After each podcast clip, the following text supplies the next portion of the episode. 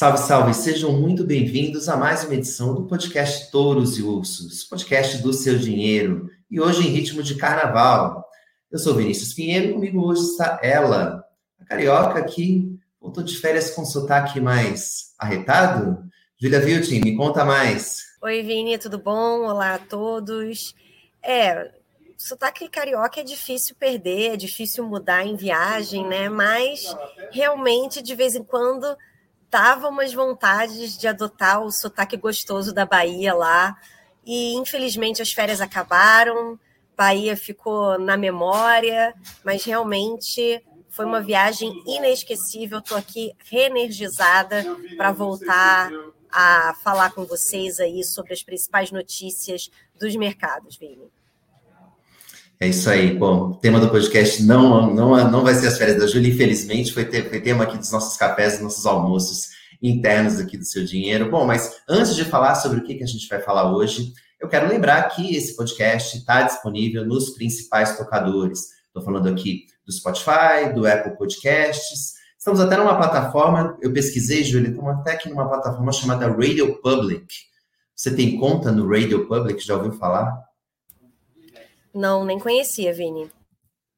Parece um podcast da antiga União Soviética. Enfim, mandar um abraço aqui para o pessoal que está ouvindo a gente e nos assistindo no Radio Public. Lembrando também que essa transmissão também vai para o YouTube, para o nosso canal no YouTube.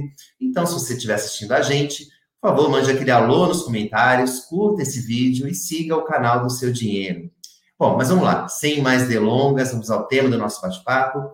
Isso porque depois de muitas caneladas, a gente está vendo alguns sinais do governo de que a relação com o mercado financeiro pode melhorar. Tivemos alguma distensão, uma bandeira branca hasteada pelo presidente Lula. A meio mastro, é verdade, mas houve algumas sinalizações, é, principalmente em relação à briga que ele está tendo com o presidente do BC, Roberto Campos Neto. Bom, nessa semana o presidente deu uma entrevista para a CNN em que falou sobre o tema e até disse que a única coisa que ele quer é que o Roberto Campos Neto, obviamente sem citar o nome dele, quer que o presidente do Banco Central cumpra o que está na lei que aprovou a independência do BC. O que está escrito na lei? Que o Banco Central tem que cuidar da inflação e não só apenas do, do aumento de preços e dos índices de preços, mas também de questões como o crescimento e do emprego. Bom, até aí Todos nós concordamos, tanto que dias antes desta entrevista do presidente Lula, o Roberto Campos Neto foi ao Roda Viva e também disse que quer trabalhar com o governo e disse que vai também ao Congresso quantas vezes forem necessárias para explicar as decisões sobre a Selic. Então a gente viu realmente ao longo dos últimos dias alguma distensão, mas os pontos de fricção ainda estão bastante evidentes. A gente tem visto bastante volatilidade na bolsa, mas o fato é que essa semana a gente teve é, os mercados evoluindo de forma bastante positiva. E até lembrando né, que o mercado e o Lula nem estão em lados postos na maioria das vezes. Inclusive, nessa semana, houve um evento bastante grande promovido pelo BTG Pactual, que representantes do governo e grandes investidores participaram, e a gente viu durante um dos painéis, vários tubarões do mercado sinalizando que estão do lado do presidente Lula, é, ou seja, que o presidente está certo, por exemplo, ao defender uma meta de inflação maior. Bom, agora eu vou passar a palavra para a Júlia, para ela explicar um pouco para a gente quem são esses tubarões do mercado e exatamente o que, que eles defendem em relação a metas de inflação, o que, que eles acham que o Lula está certo ao defender uma meta de inflação maior, Júlia. Vini, quem falou nessa conferência aí do BTG defendendo é, que uma meta de inflação mais alta não seria algo assim tão impensável, né, quanto uma parte do mercado parece acreditar, foram três grandes gestores de fundos, né, três dos principais gestores de fundos brasileiros, que são o Rogério Xavier, da SPX, o Luiz Stuberger, lendário Stuberger, da gestora Verde, e o André Jakurski, da JGP.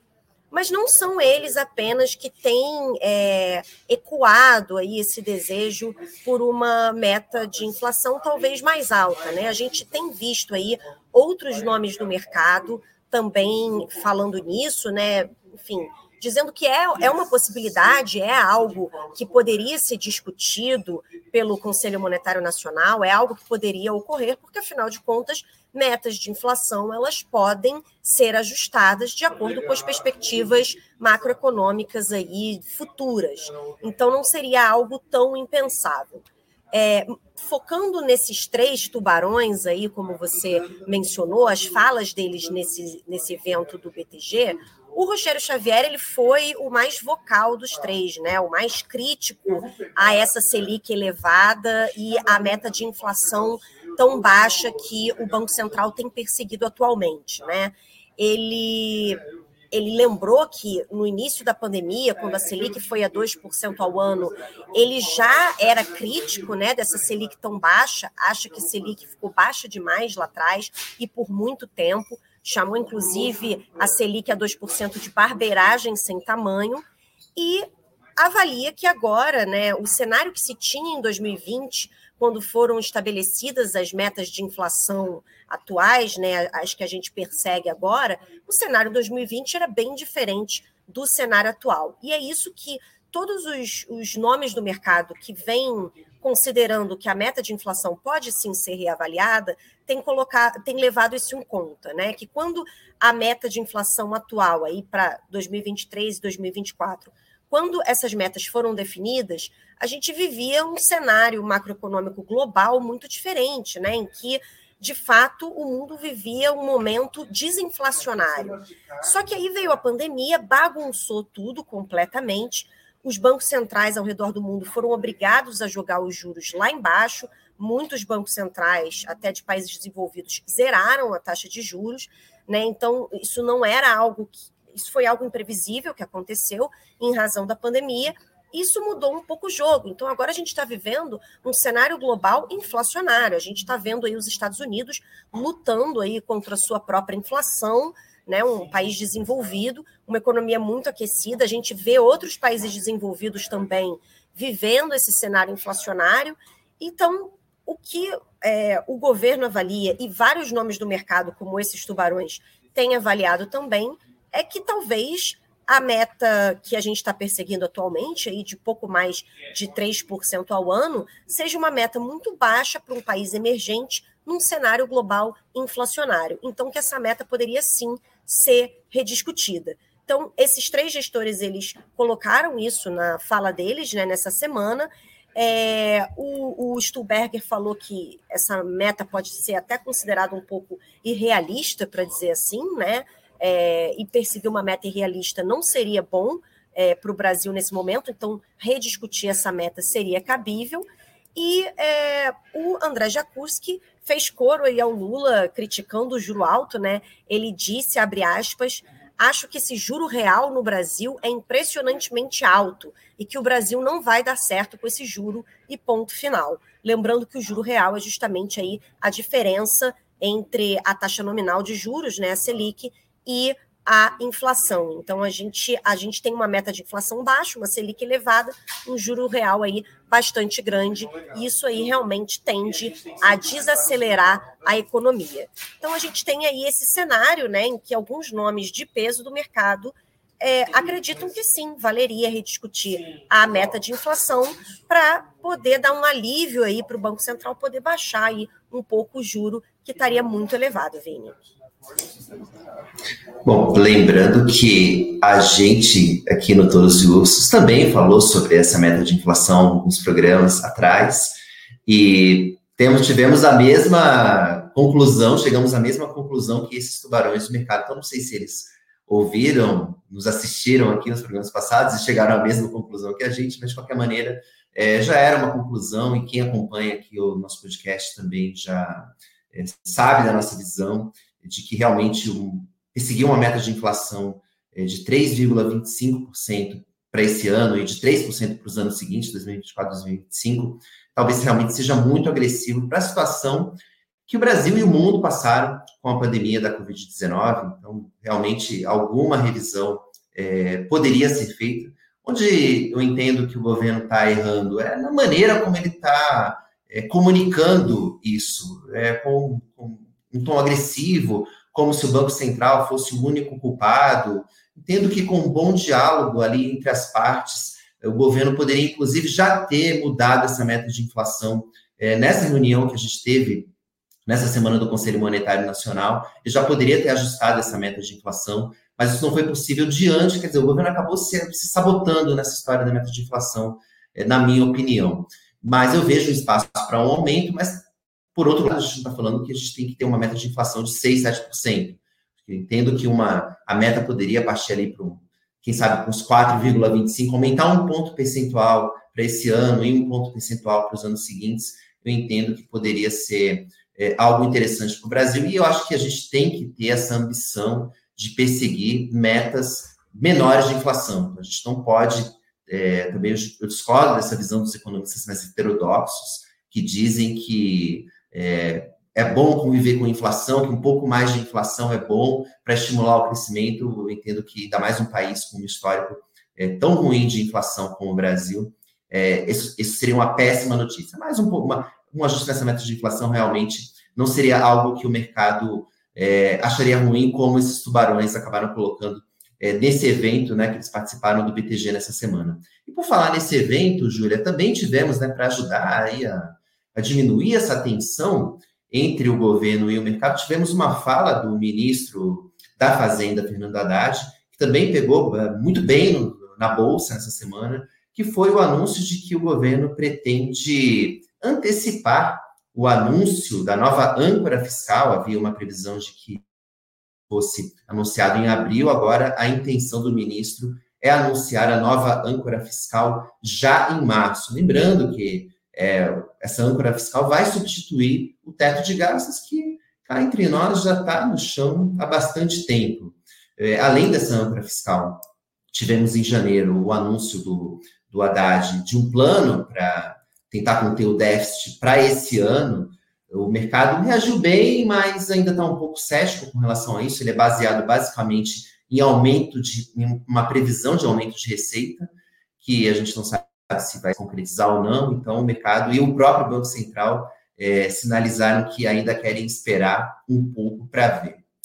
Bom, acho que com tudo isso, Júlia, acho que legal a gente discutir um pouco se essa trégua que a gente viu é, ao longo dessa semana, e que ajudou a Bolsa a subir, dar também tirar um pouco do estresse sobre o dólar, é, se essa trégua é duradoura ou não. Qual é a tua visão? Você acha que a gente, é, essa lua de mel é, que a gente pode chamar assim, do mercado com o governo, pode prosseguir ou você é cética com relação a isso?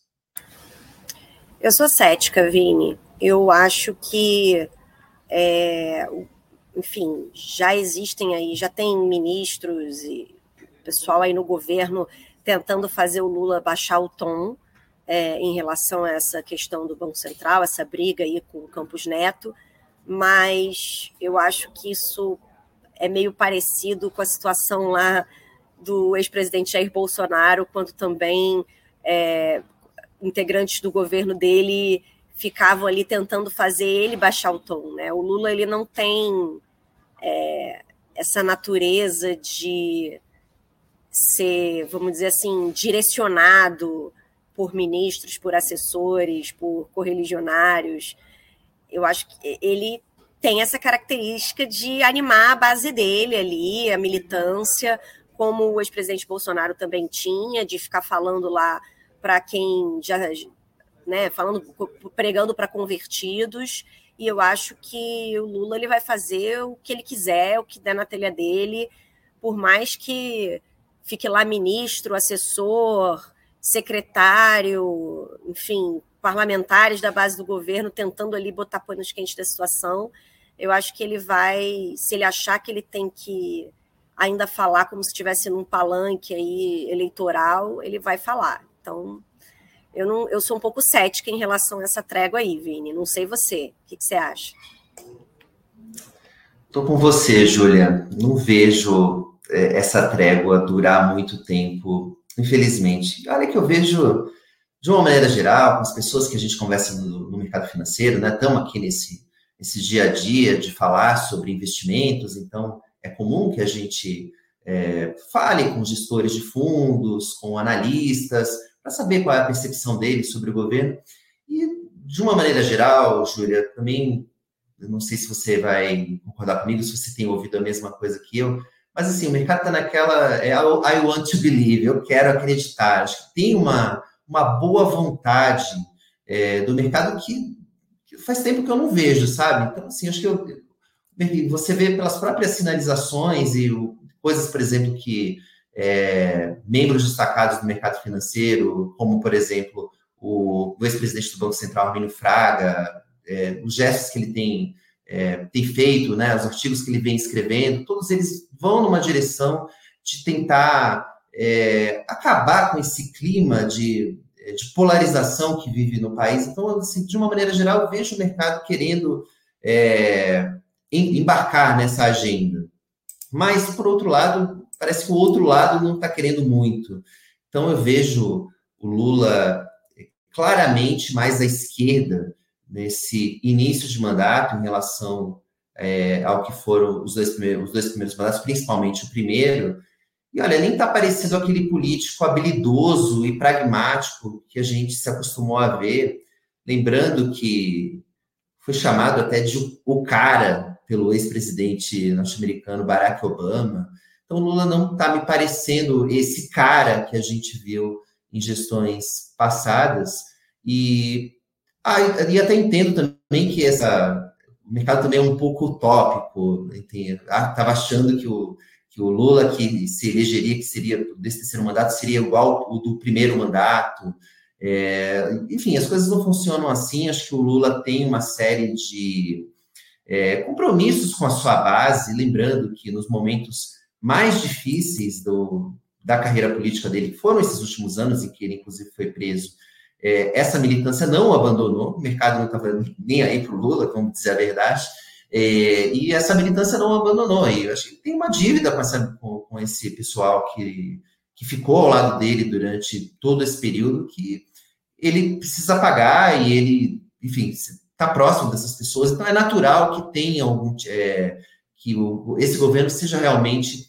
É, tenha mais valores de esquerda em relação aos primeiros mandatos. Mas vamos lembrar que o Lula foi eleito com 50,9% dos votos. Foi uma votação altamente dividida e se ele foi eleito, foi porque ele conseguiu reunir uma coalizão, uma frente ampla, como se chamou, que incluiu pessoas que não são do espectro ideológico da esquerda. E eu não estou vendo esse, essas pessoas sendo contempladas, né, esse grupo sendo contemplado nesse início de governo. Acho que a gente tem ali é, a figura do ministro da Fazenda, é, do Fernando Haddad, que é quem vem tentando construir essa ponte. Vamos esperar que ele seja bem sucedido nessa, nessa tentativa de construção mas eu realmente não compro muito essa ideia, Júlia, nesse momento. Vamos ver, vamos aguardar as cenas dos próximos capítulos, vamos esperar que esse carnaval, é, essa fervura que a gente viu nesse começo é, de governo, que ela, que ela, diminua a partir do carnaval e que a gente possa trabalhar numa agenda realmente de redução dos juros, é, que realmente está estrangulando as empresas, também já foi tema aqui do nosso podcast. Então, realmente, esses juros altos não são positivos para ninguém. Eu entendo que até o, é do interesse, do, até mesmo do Banco Central, de diminuir, do mercado financeiro, que essa taxa de juros venha para baixo. Inclusive, nesse evento, um último comentário antes da gente ir para o Touros e Ursos, nesse evento do BTG Pactual, o, o presidente do conselho do banco, né, o, o fundador, o banqueiro André Esteves, falou, até afirmou isso né, falou que banqueiro não gosta de juro alto.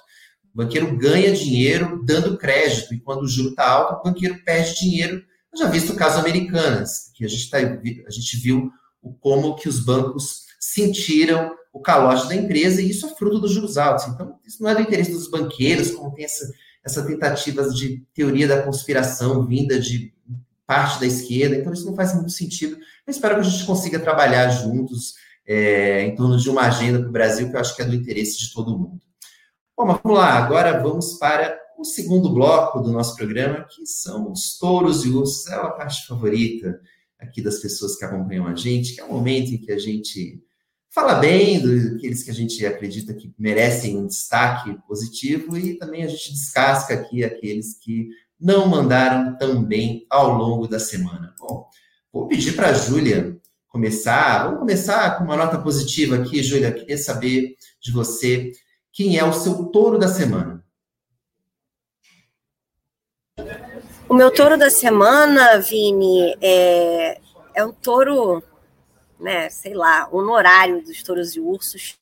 Vou dar meu touro da semana para a VEG, é, ação aí queridinha da Bolsa, empresa aí que, para variar, reportou um balanço excelente aí no quarto trimestre de 2022, no ano de 2022.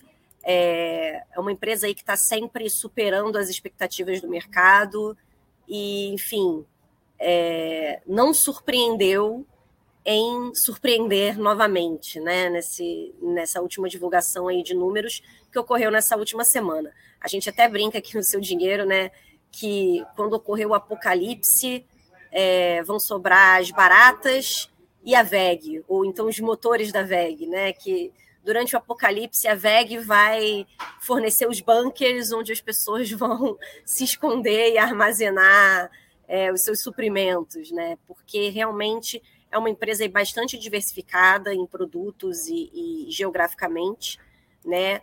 Teve aí é, números acima das expectativas do mercado, como eu falei, reportou aí um, um lucro líquido de 4,2 bilhões em 2022, que é uma alta aí de 17% em relação ao ano anterior. É, teve aí crescimento em todas as principais linhas do balanço.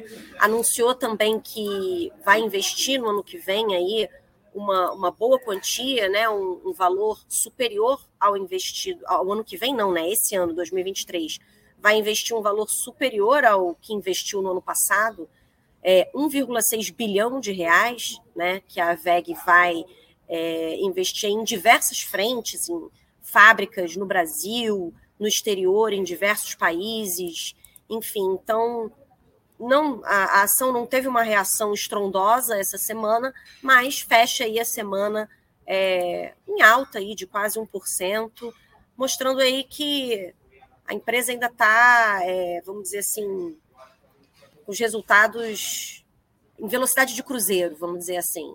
Então, numa semana em que a gente teve muitos ursos, né, e algumas surpresas negativas com algumas empresas, tanto pelo lado de dificuldades financeiras, como a gente cobriu aí no seu dinheiro, quanto pelo lado de balanços que não foram muito bem recebidos pelo mercado, acho que a VEG aí aparece como uma um, uma empresa redonda e no azul. Então, é esse o meu touro da semana, Vini. E o seu?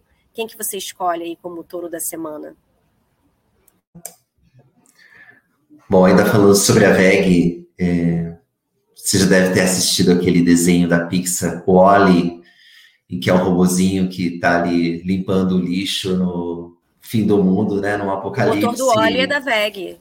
É, certamente. É o, Oli, o W de VEG, é, certamente. é o W do, do Olha de Vegas, com certeza. Agora vamos, descobrimos isso. Bom, mas, ô, Júlia, ao contrário da VEG, eu puxei o assunto da VEG aqui, porque, é, ao contrário da VEG, que costuma ser um touro do, no nosso podcast, o meu touro da semana é, é, é alguém, né, é uma empresa que costuma ser um urso para a gente, é, que é o Nubank.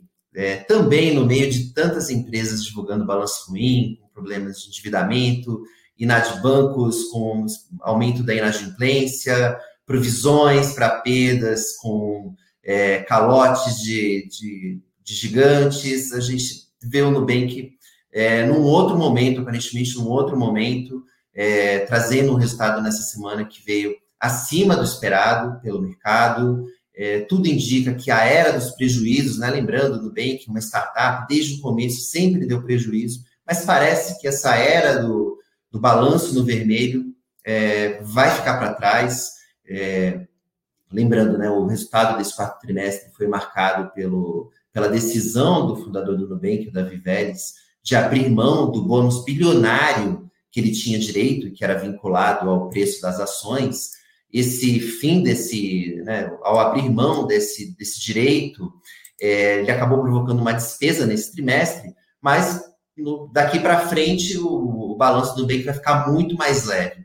Mas também não tem só essa questão, acho que de uma maneira geral, o operacional do Nubank é, apresentou uma melhora em várias linhas do balanço, mas vale aqui, né, para dar uma alfinetada, para não dizer que não deu uma alfinetada, é uma boa parte dessa melhora nos estados do Nubank veio à custa dos clientes. Isso porque o Nubank é, fez, promoveu no ano passado uma mudança né, no conta, e, a gente também foi tema aqui do seu dinheiro, na época a empresa foi o urso por causa disso, é, a empresa deixou, deixou de remunerar seus clientes nos primeiros 30 dias da no conta, e esse todo esse caminhão de dinheiro é, virou margem para o Nubank. Então, virou resultado, virou lucro para o Nubank.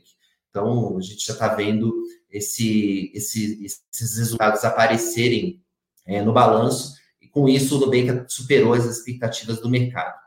É, com tudo isso, as ações do Banco Digital já acumulam uma alta na casa de 50% nesse ano, ainda estão muito abaixo do preço do IPO, mas é uma recuperação e tanto. E com isso, até alguns críticos é, tradicionais, podemos dizer assim, do Nubank, acabaram se rendendo. Tivemos, por exemplo, nessa semana, o Itaú BBA elevando a recomendação para o Nubank, para as ações do Nubank, pela primeira vez. O Itaú BBA ainda não é hora de comprar a ação, eles, eles elevaram ali de venda para neutra, quer dizer, mas já não estão ali apostando na queda das ações, o que já é, é um grande avanço então, por tudo isso, Júlia, entendo e acho que o Nubank tem muitos desafios pela frente. Eu acho que é um papel caro. É, já estava caro antes de subir 50%, agora ficou mais caro ainda. Acho que o Nubank ainda tem bastante é, desafios, muita coisa para entregar. Mas a gente tem que realmente reconhecer que houve um avanço significativo nas operações do Nubank. Pode ter se tornado um banco pior para os seus clientes, mas se tornou um banco melhor para os seus acionistas. Então, é, isso é normal, é natural que isso aconteça a gente tem que, tem que realmente haver um equilíbrio entre ser bom para o cliente ser bom para o acionista. Me parece que o Nubank está chegando lá. Se ele conseguir passar dessa crise que a gente está vivendo sem uma explosão da inadimplência em cartões, eu vejo que o Nubank tem tudo para engrenar. Então, por tudo isso, o Nubank é o meu touro da semana. Bom, agora vamos falar dos ursos. Jurei, eu vou tomar liberdade aqui, já que eu estou com a palavra, para começar, depois eu vou passar para você. Meu, então já vou dizer aqui que é o meu urso da semana e o meu. A gente estava falando de empresas endividadas aqui. E o meu urso da semana vai para a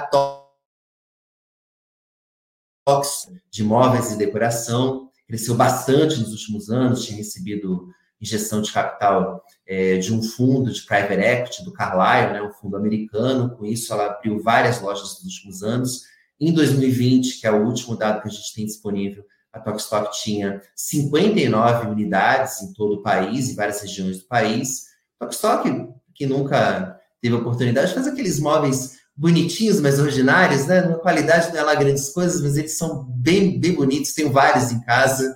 Não sei se a Júlia tem também, mas é, com isso ela vem, né? Tem criou-se esse diferencial em relação às lojas tradicionais de imóveis com essa questão do design e ela vinha registrando um crescimento, mas acabou também sendo é, aí, pega no contrapé, primeiro da pandemia depois dessa alta de juros. E o que, que aconteceu nessa semana? Por que, que eu estou dando o prêmio de urso para Tokstok? Porque saiu a notícia de que a varejista deu um calote no aluguel de um galpão logístico que fica em Minas Gerais. Esse galpão pertence a um fundo imobiliário, e esse fundo anunciou que a Tokstok deu um calote.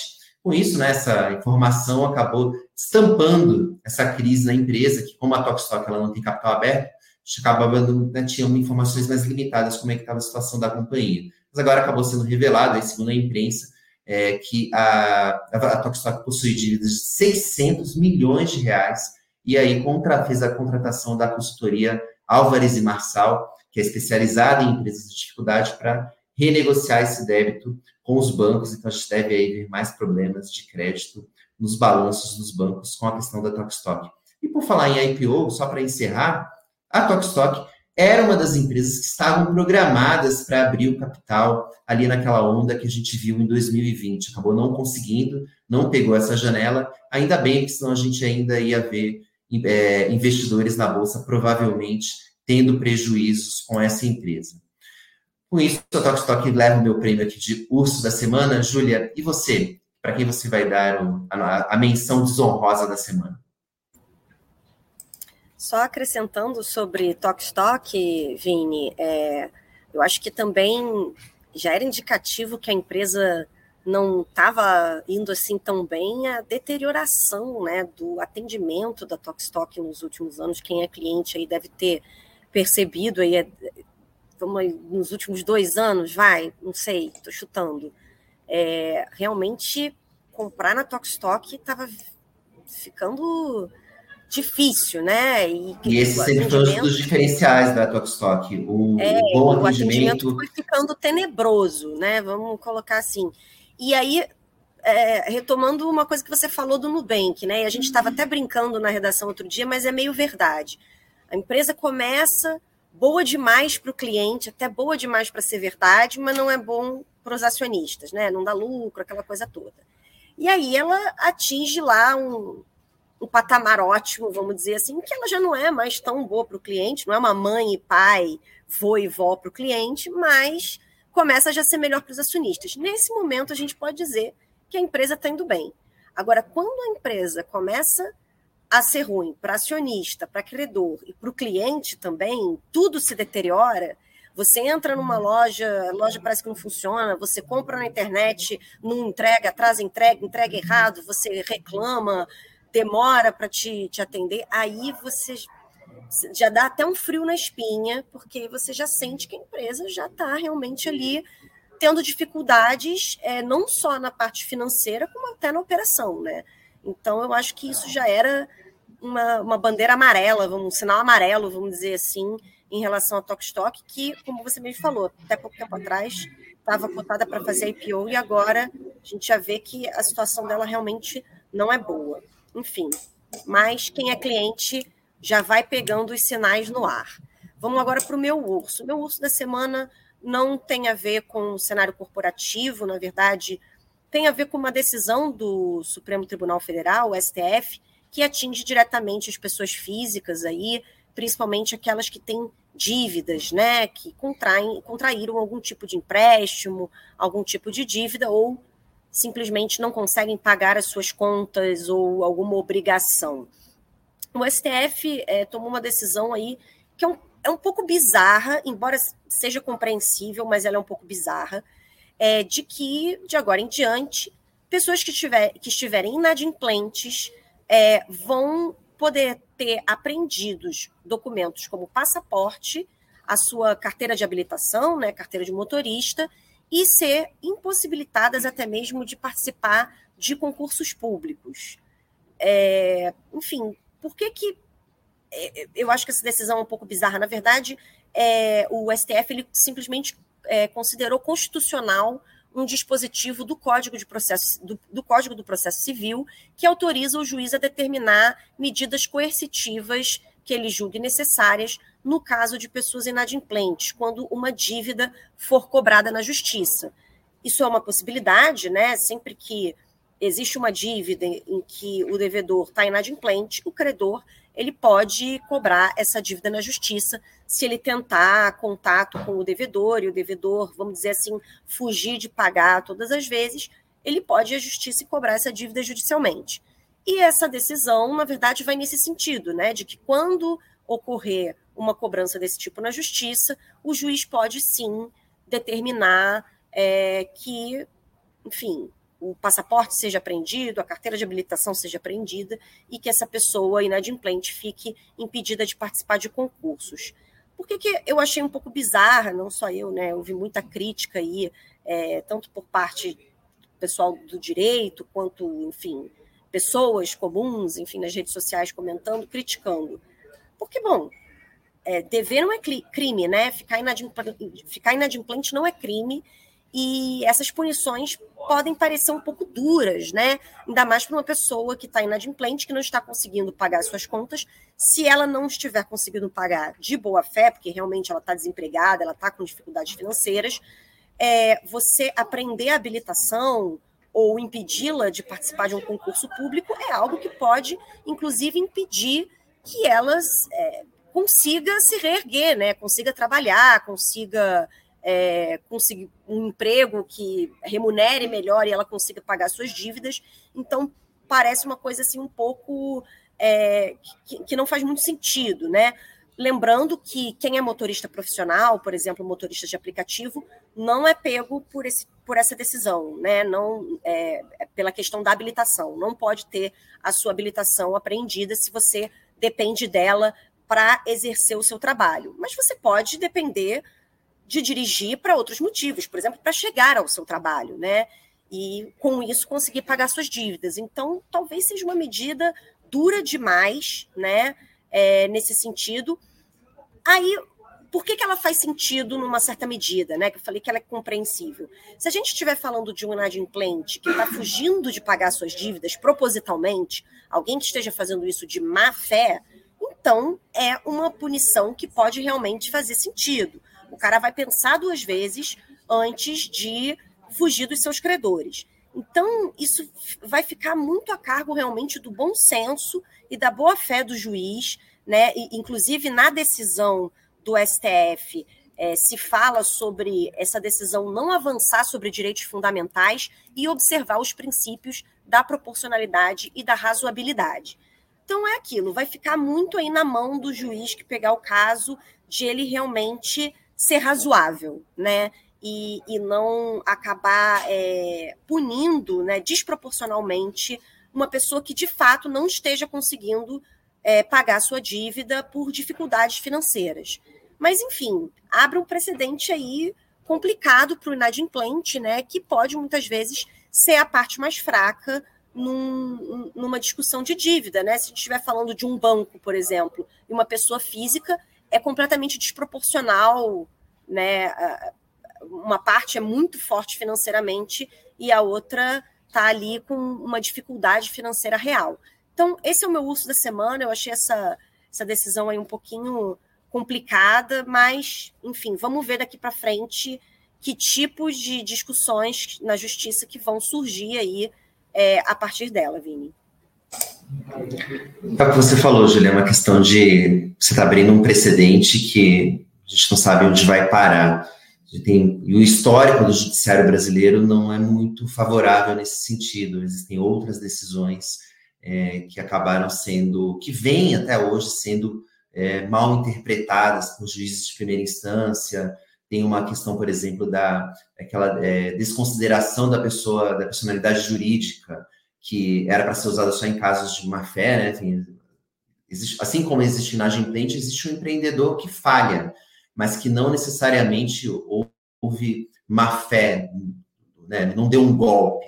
E a despersonalização da pessoa jurídica deveria servir apenas para esse segundo caso, e nos anos que se passaram foi também utilizado por juízes é, para penhorar bens pessoais, enfim, de vários empresários que, é, na verdade, não agiram de má fé, simplesmente fizeram um investimento, empreenderam e não deram certo. Então, isso acaba, enfim, é, a, a abertura, eu vejo uma semelhança entre esses dois casos, espero que é, não seja, isso não aconteça com essa decisão dessa semana do STF.